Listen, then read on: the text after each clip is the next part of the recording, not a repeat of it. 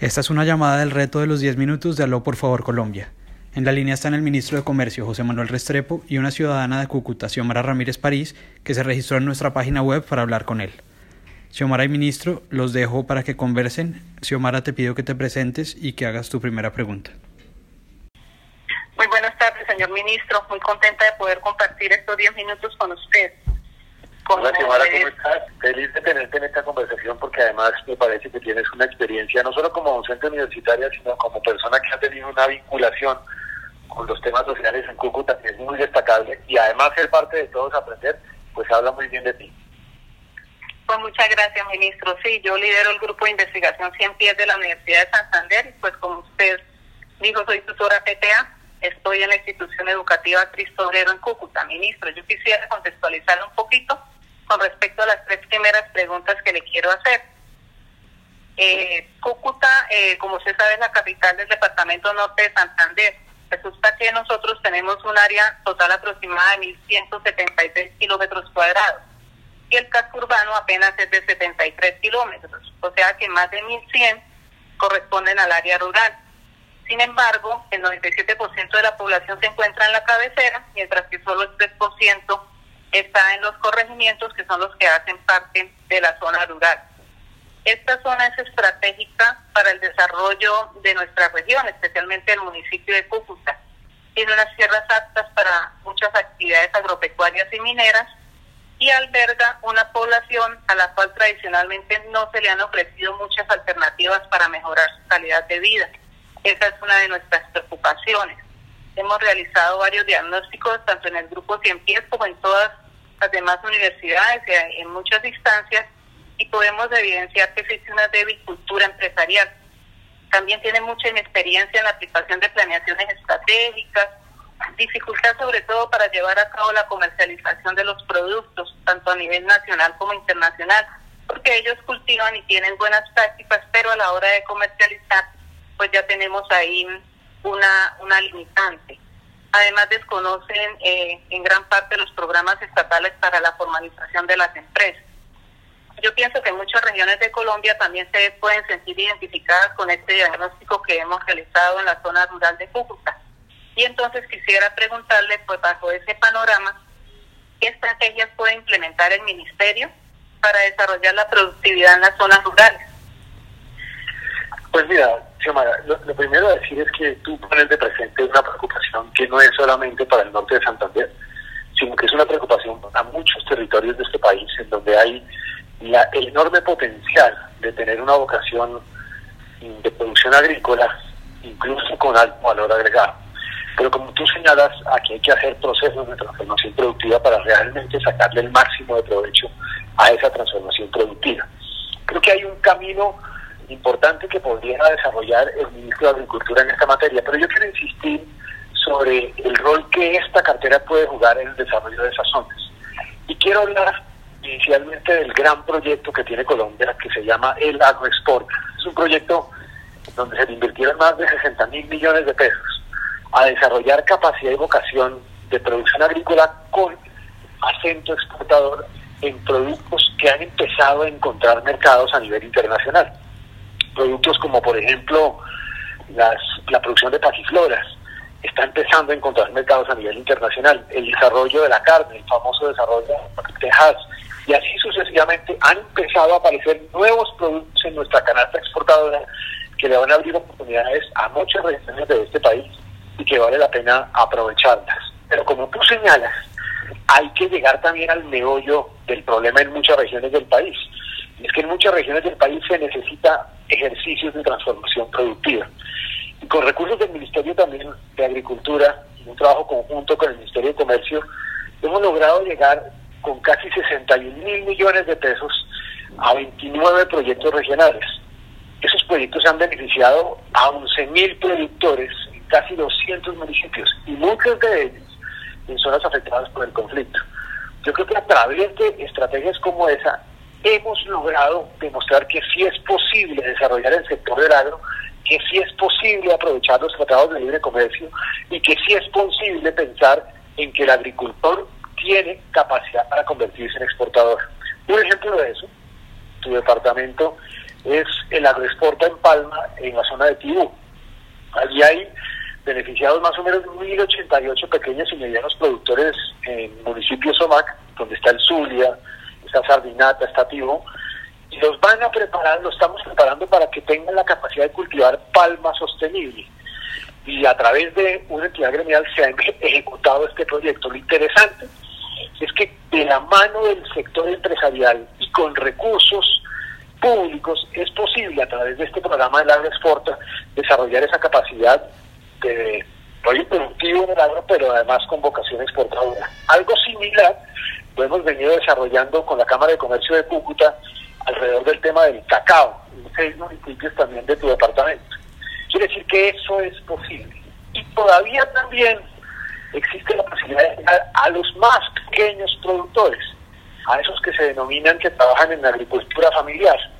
Yo creo que ahí se arrancó un proyecto absolutamente fascinante sobre temas de agricultura familiar, en donde lo que estamos haciendo es llegando a zonas en donde existe este tipo de agricultura y en donde lo que hacemos es que ayudamos en la comercialización de la agricultura familiar, a encadenarlos productivamente con la asociación de, agricultores o con canales de comercialización, a que fortalezcan y logren mejores acuerdos comerciales, a que mejoren sus procesos de transformación.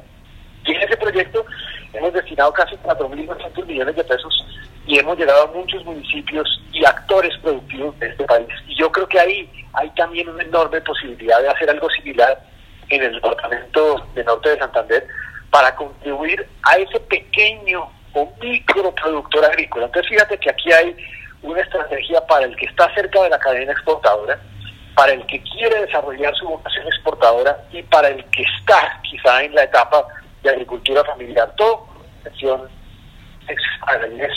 la intención de hacer realmente el campo un capital para exportar o un capital para generar empleo y oportunidades de ingresos para más personas y así contribuir a la ciudad.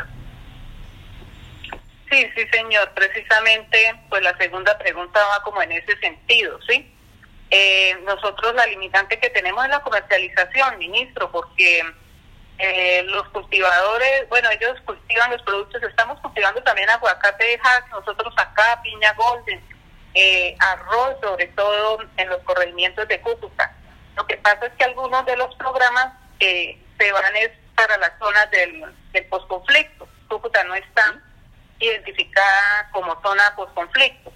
Entonces, sí estamos en una situación un poco difícil porque como usted sabe, nosotros vivíamos, era el comercio con Venezuela y la industria poco había progresado. El cierre de la frontera ha hecho que nosotros busquemos otra manera, ¿cierto?, de mejorar nuestra calidad de vida y invertir en, eh, en, otra, en otras eh, ramas diferentes, en otros sectores económicos diferentes, pero sí tenemos la potencialidad de, de la zona rural. Entonces, esto, ellos llegan hasta un determinado momento pero ya no son capaces de, de comercializar nacional ni de exportar, ministro, porque entre otras cosas, para poder exportar necesitan el certificado de terrenos de Ellos casi no, no conocen ese tema y no saben eh, cómo hacer para poder obtener este certificado. Y también eh, tener unas buenas prácticas. Entonces, pues allí, allí va mi, mi otra pregunta, ¿de qué manera podríamos eh, con el ministerio, no sé, crear una estrategia específicamente para Cúcuta para que eh, eh, los procesos de comercialización de los productos pues se fortalezcan y podamos también empezar a exportar. Ahí hay dos cosas importantes. Una es el tema de Cúcuta y su área metropolitana. Tú dices algo que es absolutamente cierto. Cúcuta y el área metropolitana han venido sufriendo una situación atípica en la historia del país y en la historia de la ciudad y en la historia del departamento. Y yo personalmente creo que en el caso de Cúcuta tiene que haber una respuesta distinta por parte del Estado. Eh, yo no te puedo anticipar, pero sí te puedo decir, que como parte incluso de la propuesta del presidente Iván Duque, alrededor de legalidad, de emprendimiento y de equidad, eh, hubo una casi que directa a la realidad de Cúcuta, eh, área metropolitana. Y yo tengo la convicción, porque sé que eso se va a cumplir, que va a haber una propuesta puntual y específica de acompañamiento muy especial desde el punto de vista de desarrollo económico para Cúcuta y su área metropolitana.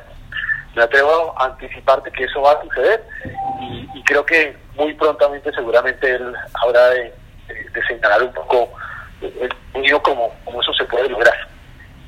Con respecto a lo segundo, lo segundo es, yo creo que hay que lograr no solamente acompañar a los productores, sino generar algunos mecanismos de desarrollo productivo, de construcción de clústeres, de generación de economías de escala entre productores para tratar de aprovechar los mercados internacionales. Pero coincido contigo, dentro de nuestra estrategia de aprovechamiento de tratados de libre comercio, un elemento central no solamente es identificar oferta exportable o acercar la oferta a los tratados de libre comercio, sino también acompañar con recursos PTP el tema de estrategias de comercialización y parte de la estrategia del PTP sí ha sido en algunos proyectos acompañar productores en su estrategia de comercialización, que es lo que tú acabas de señalar. Una vez yo tengo un buen producto, yo necesito algún acompañamiento para hacer esa estrategia de comercialización y eso tiene que venir acompañado de una diplomacia técnica y sanitaria, esfuerzos para mejorar en esa dirección. Yo creo que allí tenemos que trabajar mancomunadamente, pues los actores de gobierno, no solamente este ministerio, sino otros actores, para tratar de ilustrar al productor, a ese pequeño mediano productor, sobre los caminos que debe seguir para realmente encontrar salidas a esas inquietudes que tú acabas de plantear, por ejemplo, en temas de registros o en temas técnicos con algunas entidades que así lo exigen. Señor, completamente de acuerdo, ministro. Muchas gracias. Eh, bueno, ahora eh, vamos a pasar un poquito al tema turístico, que también es de la competencia del ministerio. Pues Norte Santander tiene muchos lugares de interés para el turista, algunos por su valor cultural, otros por su valor histórico, natural o ecoturístico. En realidad aquí lo que más resalta es Pamplona, por todo el tema de religión, de la religiosidad de la Semana Santa, y la playa de Belén, que es un pueblito patrimonio. Pero el resto de, municipios, pues muy poco, aunque tienen lagunas, tienen muchos atractivos, ¿sí? Turísticos, eh, es muy difícil llegar a ellos. Uno siendo norte-santanderiano, pues, pues digamos que se puede ir más fácilmente y va eh, pues tranquilo, pero uno no puede llevar de pronto eh, muchas personas a visitar estos atractivos porque no no hay como no hay condiciones de accesibilidad primero las carreteras pues no están transitables en algunos casos y llegando uno ya al atractivo pues no hay de hospedaje, no hay alimentación, no hay ninguna condición para que se convierta en un destino turístico. O sea, nosotros necesitamos convertir esos atractivos que tenemos ya en destinos turísticos, mejorando las condiciones y la accesibilidad. No sé cómo el ministerio nos puede colaborar en ese sentido.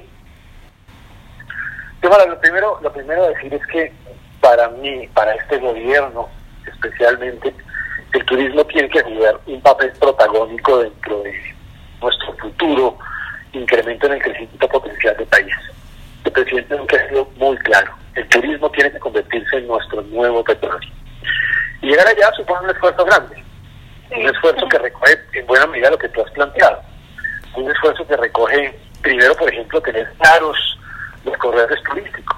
Los corredores turísticos están definidos ya en el país, son 12 pero están básicamente definidos exclusivamente como corredores turísticos y en el caso del Departamento de Norte de Santander hace parte de ese corredor turístico del nororiente. Ese corredor turístico del nororiente no es suficiente con tenerlo ya descrito, sino que es indispensable, y esa es la tarea que tenemos que realizar a través de un plan específico, entrar a definir cuáles son las rutas, cuáles son los productos específicos del corredor.